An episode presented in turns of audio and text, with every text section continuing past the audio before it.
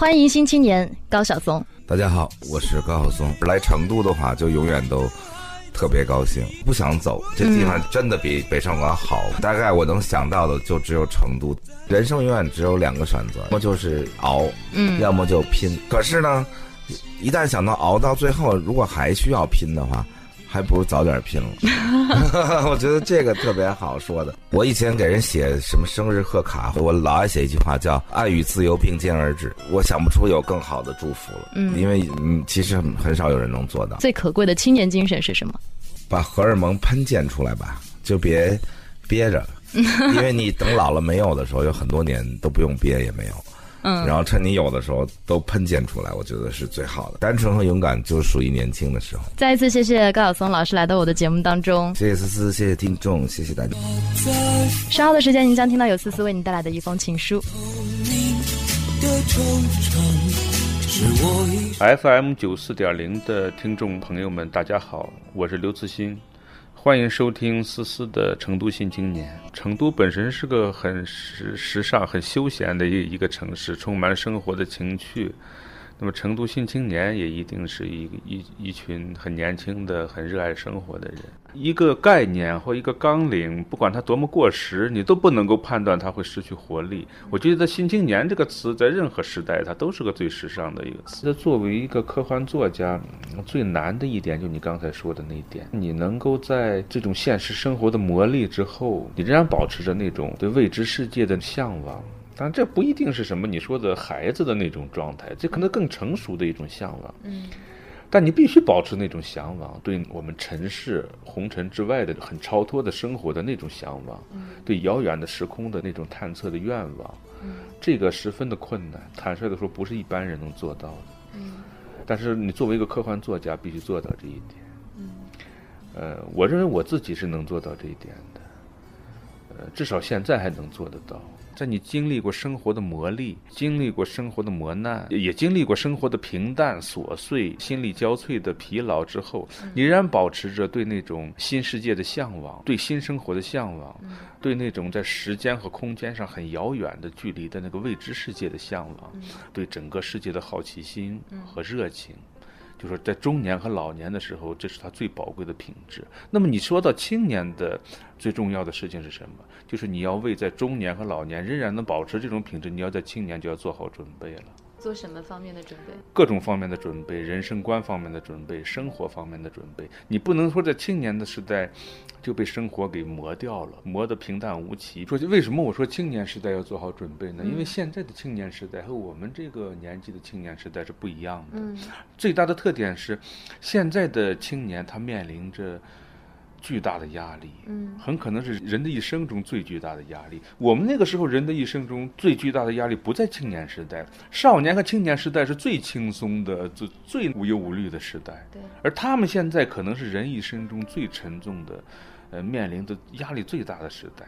那么，如何在这样一个时代保持对生活之外的遥远世界的新世界、新生活的这种向往？这个在青年时代你要做到还是很困难的。你要做不到，那你的后半辈子你你就更难做到。从更哲学的层面上来说，你要时刻意识到，你是大千世界中很小的一个一粒灰尘。这个世界很大，这个世界并不是只有你生活的这么一亩三分地，这么一天三点一线这么一些地方。如果你的生命每天你就局限于这些地方、这些人，就局限于你你挣的这点钱是多是少。那么你这一辈子就是一个很缺憾的一辈子，很多的世界的百分之九十九你都没有看过，都没有去想过，这样的人生，我觉得至少是很很遗憾的一个人生。祝新青年五周岁生日快乐！我是声音玩具欧家园，二十多年的音乐之路只是人生的一小段，希望自己能够真正的永远年轻，永远热情。永远对这个世界秉持自己的态度。直到某一天，我足够坚强，直面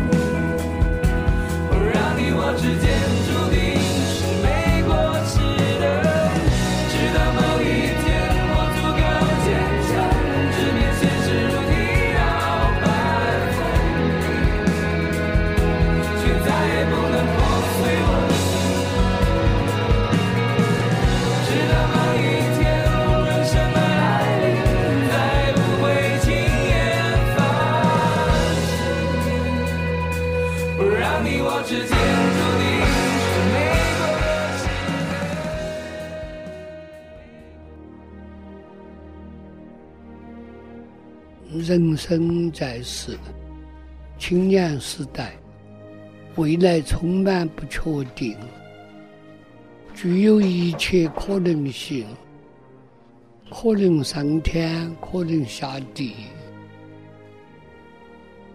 人没有办法预测，但是人可以每一天把自己抓得很紧，抓得很稳。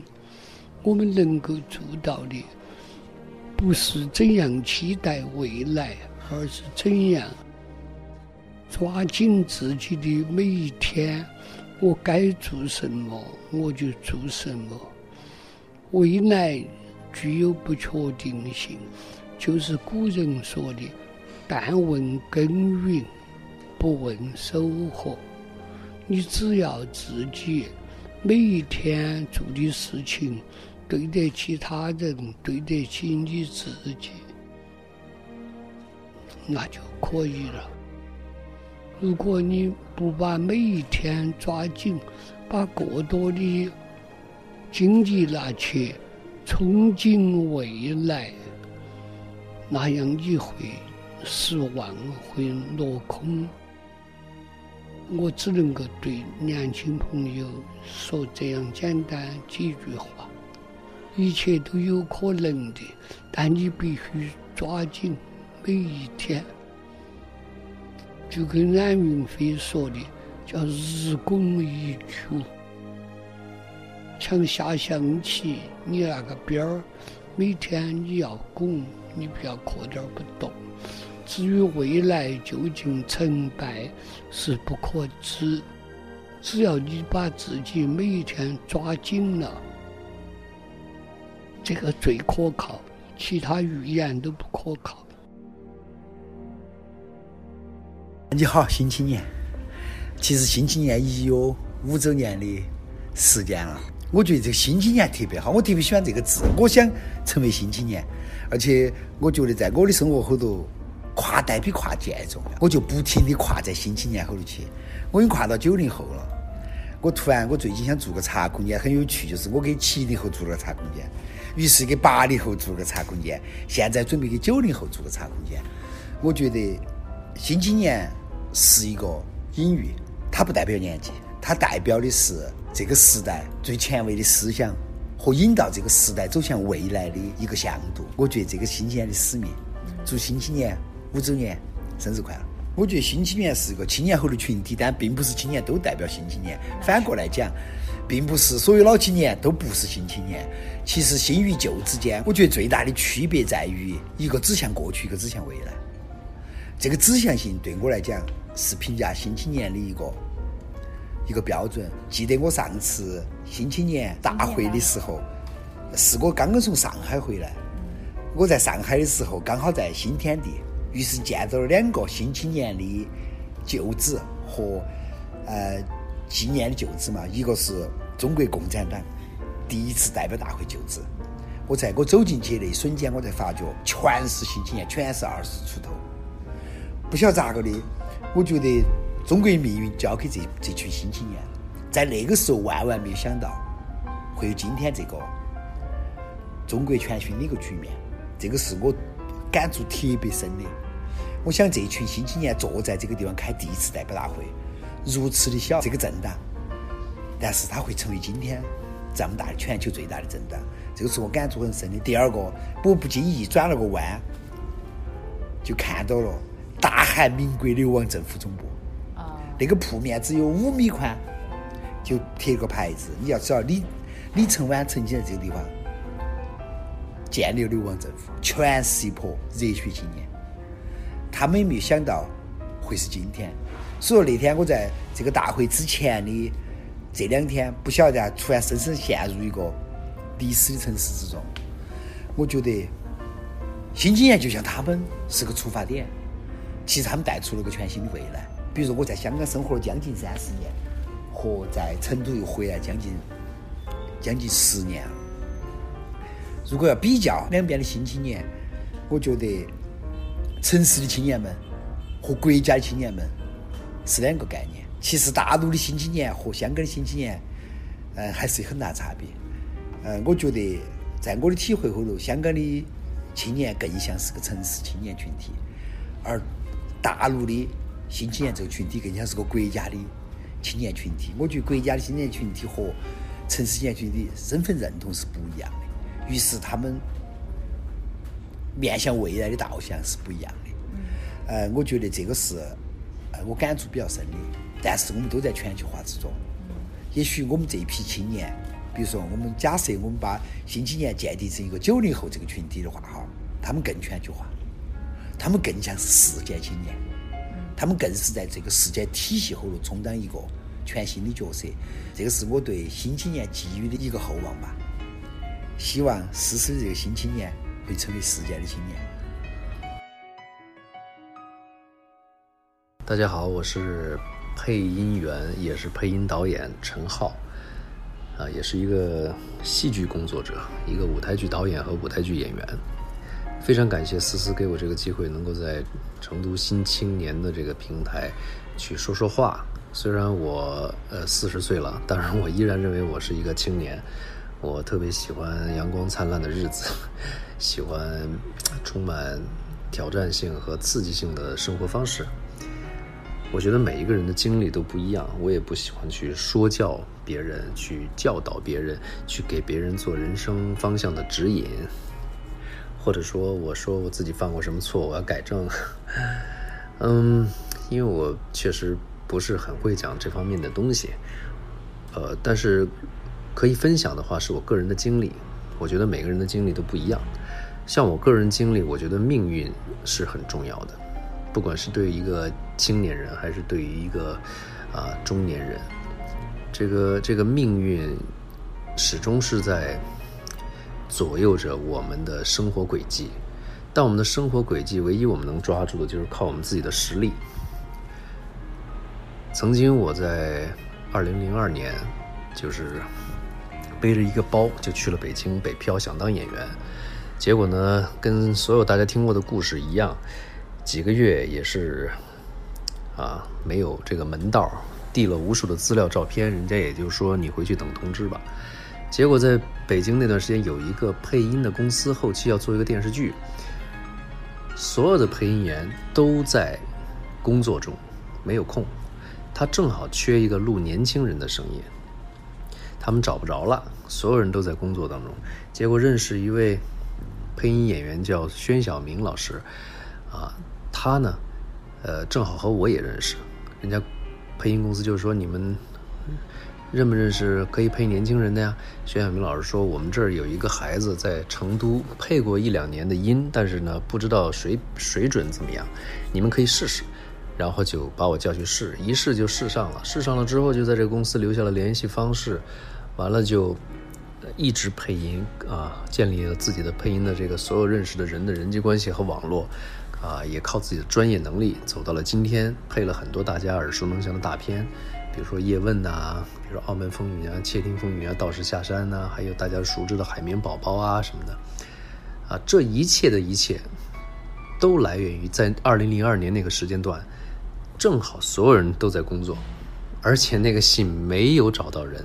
但这样的机会，不是我能控制的，而且正好我那段时间去了北京。我唯一能控制的就是我曾经在成都配过一两年的音，练习过这方面的一个专业水水平，结果正好就用上了，结果改变了我人生的轨迹，直到今天。而为什么我二零零二年之前在成都配过音呢？是因为我认识的一些老师他们在配音，他们看过我演的舞台剧，他们觉得我台词不错，然后就把我带到录音棚说：“来，你试试呗，要不然正好我们也缺年轻小孩。”就是这样。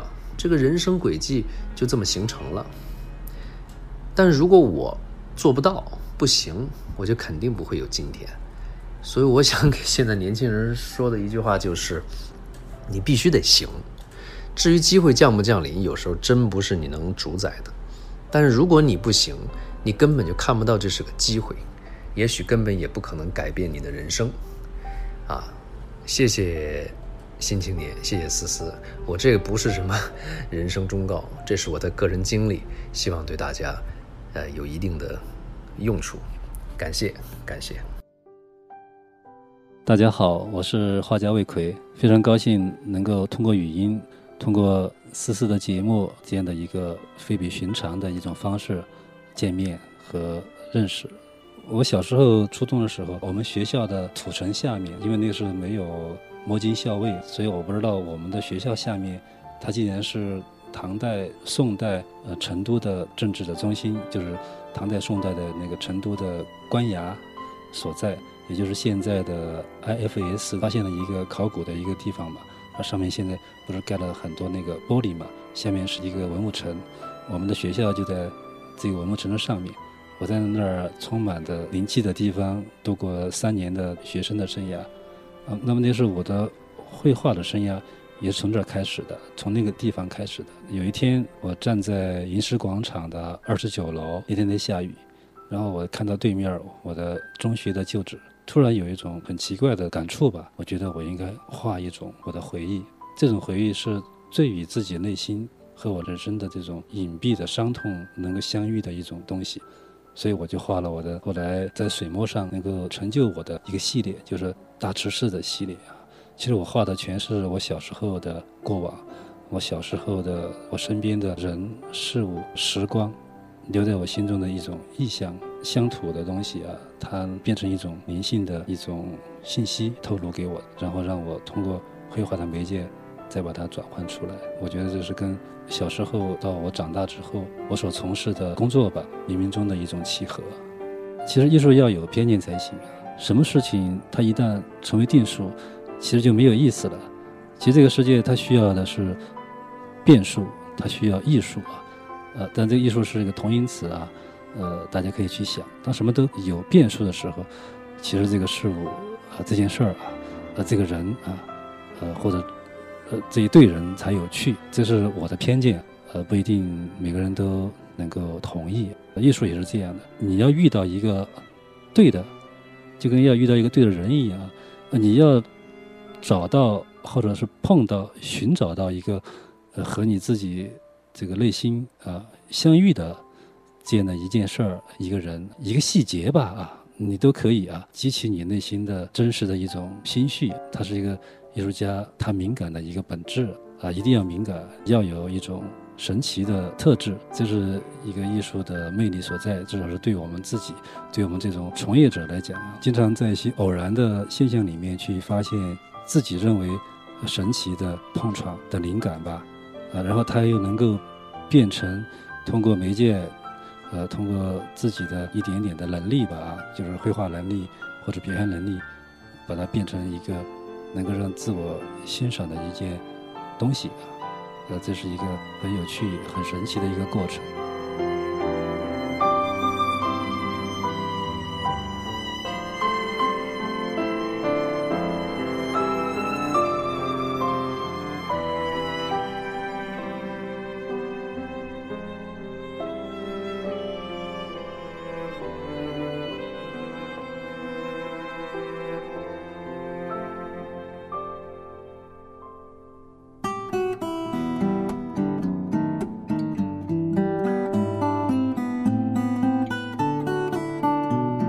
成都新青年同类聚集地，大家好，我是韩竹，是思思的同事和搭档，在电台节目《成都新青年》中担任嘉宾主持和编辑的工作。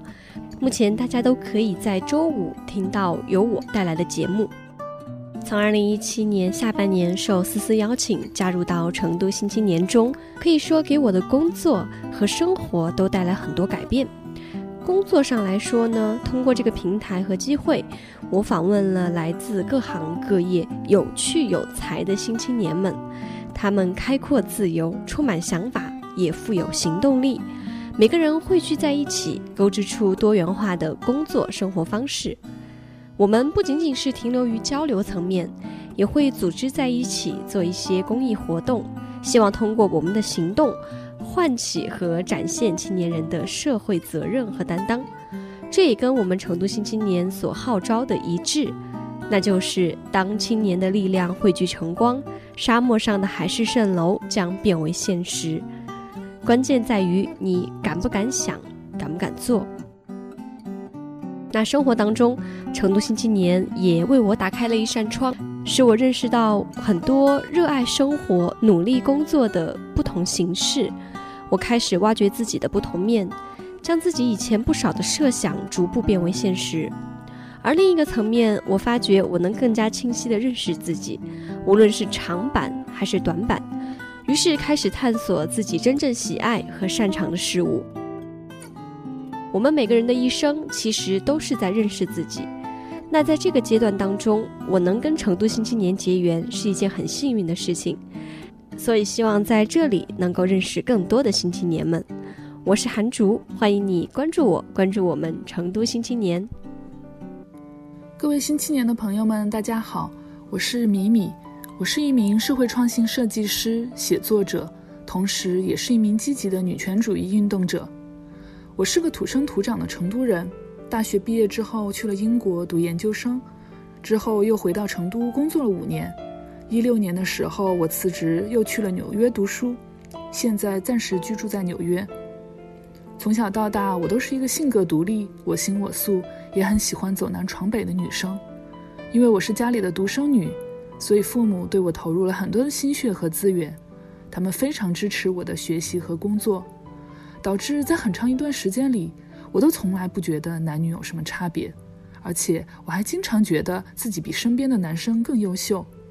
但是后来，当我接触到了更多的人和事，才发现社会上存在这么多的性别歧视和不公。在学校里，在职场上，在家庭里，有大量女性仍然受到偏见的压迫，无法获得和男性一样的关注、鼓励，还有资源和机会，这严重限制了他们的个人发展。而我只不过是他们当中比较幸运的一个，所以当时我受到了女权主义精神的感召。想要用自己的力量推动性别平权，帮助更多不那么幸运的女性。在接触女权主义的过程中，我也发现受到不平等的性别观念影响的不只是女性，那同样也压迫了很多进步的男性以及性少数群体。这让我相信，我们推崇的平等理念是有利于所有人的，也是符合时代前进的方向的。除此之外，我也经常参加国内国外线下。和线上的各种平权运动，呃，我发现比起国外，中国社会对女权主义的理解仍然非常流于表面，尤其是在近两年，它被污名化的很厉害，导致很多人对其避之不及，这是非常可惜的。女权就是人权，女权就是平权，这是我们始终坚持的价值观。但从另外一个角度来说，也正是因为女性的呼声在不断的高涨。引起的反作用力才越来越强。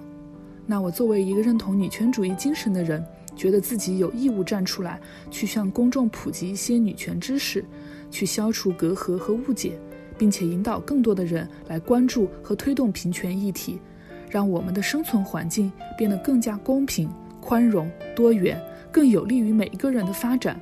我觉得这就是我们年轻一代应该负起的一份社会责任。我坚定地相信。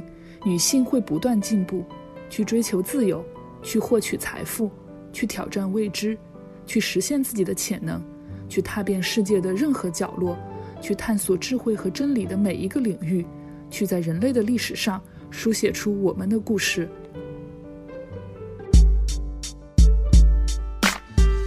Hello，大家好，我是成都新青年棒垒球队的队长 Jackie，很高兴与您分享。我们球队的故事。二零一六年的春天，成都新青年们在蓝天白云、阳光绿草的棒球场上展开了一次非常帅气的棒球聚会。结果，这一群个性鲜明又争强好胜的新青年们一发不可收拾，当天就成立了一支球队，开始了成都新青年们的棒球之旅。成都新青年棒垒球队。就像复仇者联盟，我的队友们都在各自的领域中证明过自己的强悍。他们除了霸道总裁、创业精英、意见领袖这些头衔之外，他们中也有足球、篮球国家级运动员、武术冠军、潜水教练、滑雪大神、自由搏击选手和全国射箭锦标赛中勇夺奖牌的神射手。棒球场上的新青年们真诚相待，共同挥洒汗水，彼此欣赏鼓励，只因我们是同类，我们是成都新青年。这一群同类在一起短短三年的时间里，已经拿到了多个锦标赛的桂冠，并且在2017年环太平洋国际慢投垒球赛中战胜了实力强劲的台湾代表队和美国代表队，把冠军奖杯留在了中国。这次国际比赛中，平均年纪超过六十岁的美国队给我们留下了深刻的印象。远赴重洋而来的爷爷们，他们所展现的体育精神和精彩球技，都让我们为之折服，也感叹这项运动的魅力。或许我们有着同样的棒垒球梦想。球队成立即将三周年，新青年们不断接受全新的挑战，适应不同的比赛环境，学习不同的规则，经受着磨练。同时，成都新青年棒垒球队正在将自己永不服输的精神和爆棚的正能量传递到球场的每一个角落，也传递到世界各地。成都新青年棒垒球队的故事还在继续，你愿意和我们一起热血出发吗？Chengdu Xinjiang FM 94.0. I'm Metal World Peace Ron Test, aka the Panda. When I first came to China, play for the Blue Whales, I didn't know that I was coming to the capital of the pandas. Pandas are also my daughter Sadie's best animal. She loves pandas. And I didn't realize that this was the capital, so it was cool. Uh, I changed my name to the Pandas Friend before I knew that, th- that this was the capital for pandas. So it was a coincidence. 几年前他来中国的时候就想看熊猫，因为他女儿非常喜欢熊猫，所以说来中国之前 是准备改这个昵称，但是来这之后发现这是一个巧合。 I designed it. The shoe. When you play basketball, you should be, be able to have fun. And uh, the panda's strong and the bear's strong. So I, I was trying to put everything together. And then also, um, we know the, pa- there's not a lot of pandas left in the world. So we want we encourage everybody to be pandas friends. And that's before that I knew I was coming here.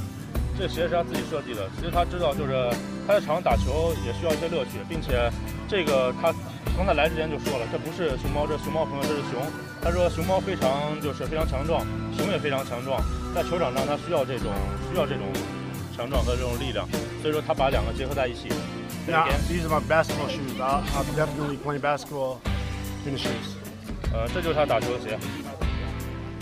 呃，鞋的 fashion。对，就就是会穿。 Well, Ron Artest was my old name, and then I changed my name to Metal World Peace legally.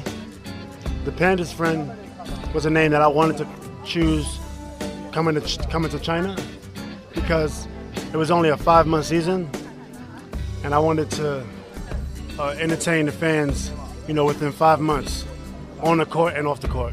首先，阿戴斯是他的自己原来名字，然后他改成了慈善世界和平。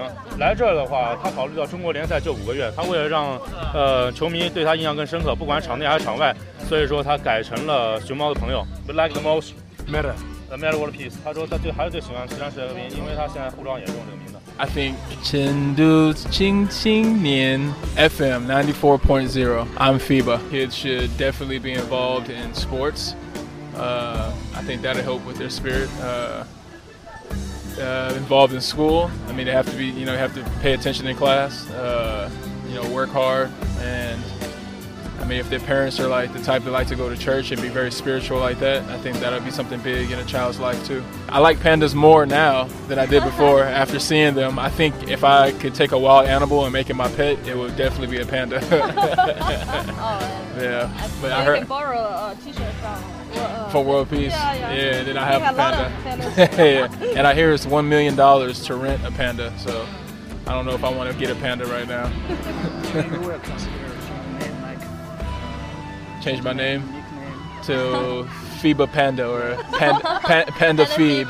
Yeah, Panda FIBA. That'd be funny. So that is not not money Mike, it's Panda Mike. Yeah, now Panda Mike. Yeah, Money Panda. 体育它就是有个周期，不能说一天就能能拿到冠军，这个确实一个长期的。所以我们俱乐部也是按照这个长期的发展来制定一些标，包括上下个赛季我们很多年轻球员要嗯来、要他要第一挑线来对起大梁挑起大梁，嗯要培养我们年轻球员。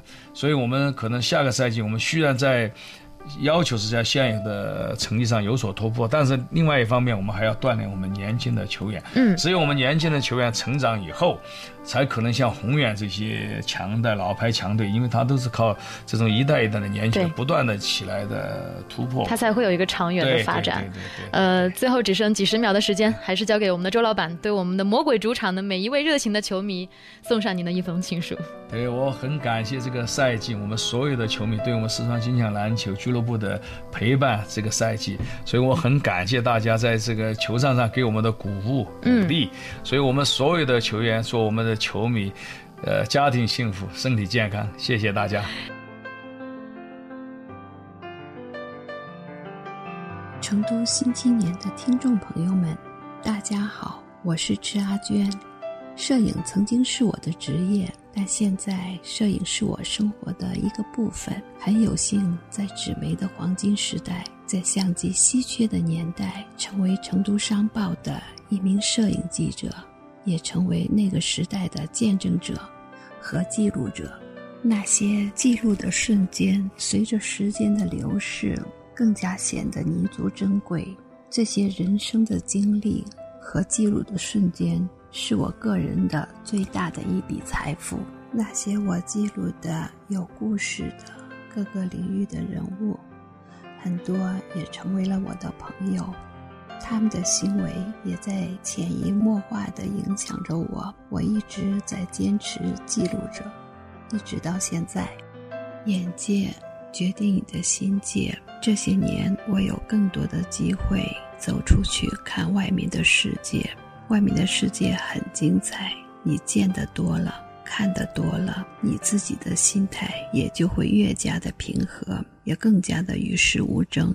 我一直坚持行走着，记录着，希望通过自己的视角，用镜头来记录我看到的不一样的世界，不一样的人物，再通过专栏、节目以及展览和走进院校，来分享我看到的世界以及影像的背后的故事和自己的感受。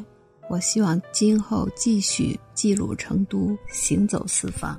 我特别喜欢美国《Life》杂志上的一段话：去看生活，去看世界，去目击伟大的历史事件，去看穷人的面孔和骄傲者的姿态，去看不同寻常的事物，机器、军队、群众，以及丛林中和月球上的阴影，去看人类的杰作、绘画、建筑和发明。去看千里之外的世界，去看隐藏在高墙和房间内的事物，以及难以接近的危险事情；去看那些被男人所爱着的女人们，还有孩子；去看并且享受愉悦；去看并被感动；去看并被教育。当然，我也希望与成都新青年与我们的主持人思思。一起来做点有意义的事情。记者，思思，这是我们的约定哦。成都新青年同类聚集地，祝福思思的成都新青年五周岁生日快乐！愿更多的同类在成都新青年聚集。大家好，我是安达代，非常荣幸在2017年和2018年两次做客成都新青年。并且在二零一七年带着作品参加了成都新青年戏剧节，也很高兴认识了主持人思思。我感到这是一个充满活力，同时又具有很深文化底蕴的栏目，所以我也成了成都新青年的忠实听众，并且通过它认识了各种不同的青春、不同的追求、不同的价值观、不同的生活主张。而成都新青年又以海纳百川的胸怀，拥抱着这些万紫千红的人生百态，使我们在这个如海洋般的平台上成为了同类，同样对生活不将就，同样对理想很执着，同样对世界保存着善意，也同样对未来翘首以待。衷心希望，在这个相聚的日子里。我们这群同类人能彼此相伴，和成都新青年继续坚实的走下去。各位同类，节日好！我有幸作为同类，以录音的方式参加成都新青年五周年庆。我只讲一个小故事：一位老人在青城山下大山门外的绿道上悠闲散步，突然遇到一个年轻妇女来到他面前，就问：“大爷，上山不？我有火山儿。”老人半天不作声，怒目妇人。你才是大爷！你爸是大爷，你妈是大爷，你们屋头姐儿妹子是大爷，你们全家是大爷，你们屋头祖宗三代都是大爷。这个小故事的主角是田世荣，希望资格年轻人对资深年轻人的称呼多用老师，不要有杀伤力。衷心祝愿成都新青年长新。Hello，大家好啊，我是韩尚典，我目前在加州伯克利读大一，很高兴我们成都新青年的朋友们能在五四一百周年这一天上能够欢聚一堂。很遗憾我还没有放假，所以参加不了，但是祝愿大家能够有非常愉快的一天。我是九九年出生的，所以是成都新青年里面最小的一位、最年轻的一位新青年。但是我希望呢，终有一天。这个成都乃至全中国的零零后们，他们也能够变得越来越优秀，越来越厉害，到时候也能加入到我们新青年的大家庭里。那个时候，我就不是最小的一位新青年了。祝成都新青年五周年生日快乐！我是尔尼，最近几年一直在大海上航行，居无定所的。然后现在我在巴黎这个遥远的地方。想起第一次上思思的节目，那是两年前了。现在看到好多好多超级棒的朋友加入了成都新青年的这个大家庭，所以大家 enjoy，happy birthday！